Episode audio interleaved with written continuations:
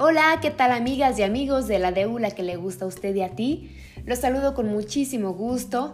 Les mando un abrazo a mis colegas, licenciado José Luis Chávez Peinado y Miroslava Román que se encuentran en cabina. Hoy mis páginas matutinas están inspiradas en Simone Biles. Muchos de ustedes la conocerán por su gran trabajo desarrollado en las pasadas Olimpiadas en Río en el año 2016 llevando a su país, Estados Unidos, diversas medallas y además clasificada como de las mejores gimnastas de toda la historia en el mundo. Para Tokio 2020 se consideraba como de las favoritas que tocaría nuevamente las medallas y sin duda sus presentaciones han sido espectaculares. Pero se han puesto a pensar cómo vamos por la vida creando expectativas y aún más depositándole a terceros pues precisamente estas actitudes son parte de lo que cargan muchos de los representantes de las Olimpiadas, como el sentir que si no logran una posición en el medallero, defraudarían a su país, o la carga por ser imagen de marcas de productos comerciales, o simplemente la gran presión de seguir siendo la mejor o el mejor en tal disciplina.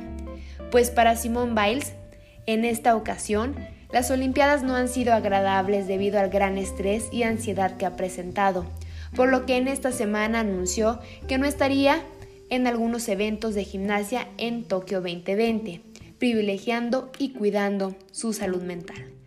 Así que de manera personal, yo aplaudo esta decisión y valoro enorme la valentía de enfrentarse a esta situación, porque ni ella ni nadie tiene nada que demostrarle al mundo y cito una frase de Simone Biles que dice, debemos proteger nuestras mentes y cuerpos y no salir y hacer lo que el mundo quiere que hagamos.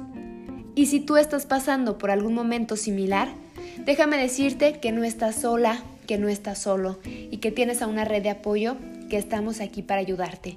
Yo te ofrezco mi vía de contacto. Me encuentras en Instagram como arroba Grecia Brisbane Espero que les hayan gustado mis páginas matutinas y nos escuchamos muy pronto.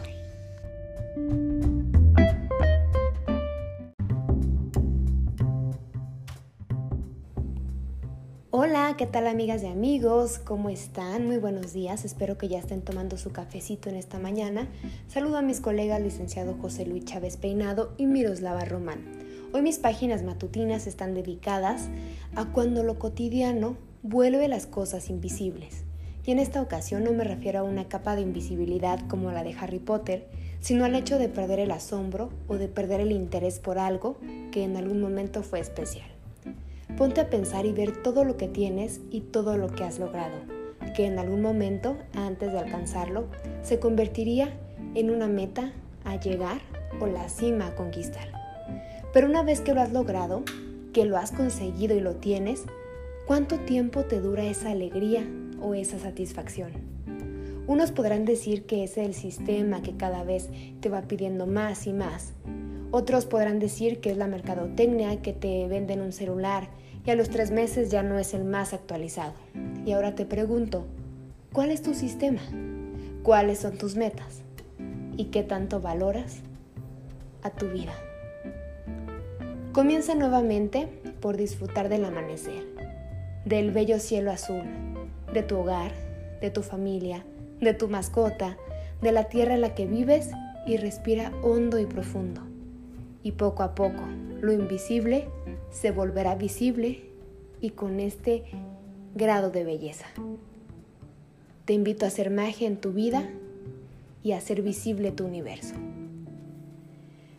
También aprovecho para mandarle un saludo muy especial a nuestros amigos que nos escuchan en el municipio de Canatlán y sus alrededores, lugar en donde se grabó la mayor parte del tiempo de la serie Somos, que está en la plataforma Netflix. Y hoy, por cierto, le mando un gran saludo a todo el equipo de actores, extras y la unidad de maquillaje de efectos que participaron en la serie de SOZ que se estrenará hoy por la plataforma de Amazon Prime, que se grabó aquí en Durango precisamente. Espero que les hayan gustado mis páginas matutinas, les mando un gran abrazo y nos escuchamos muy pronto.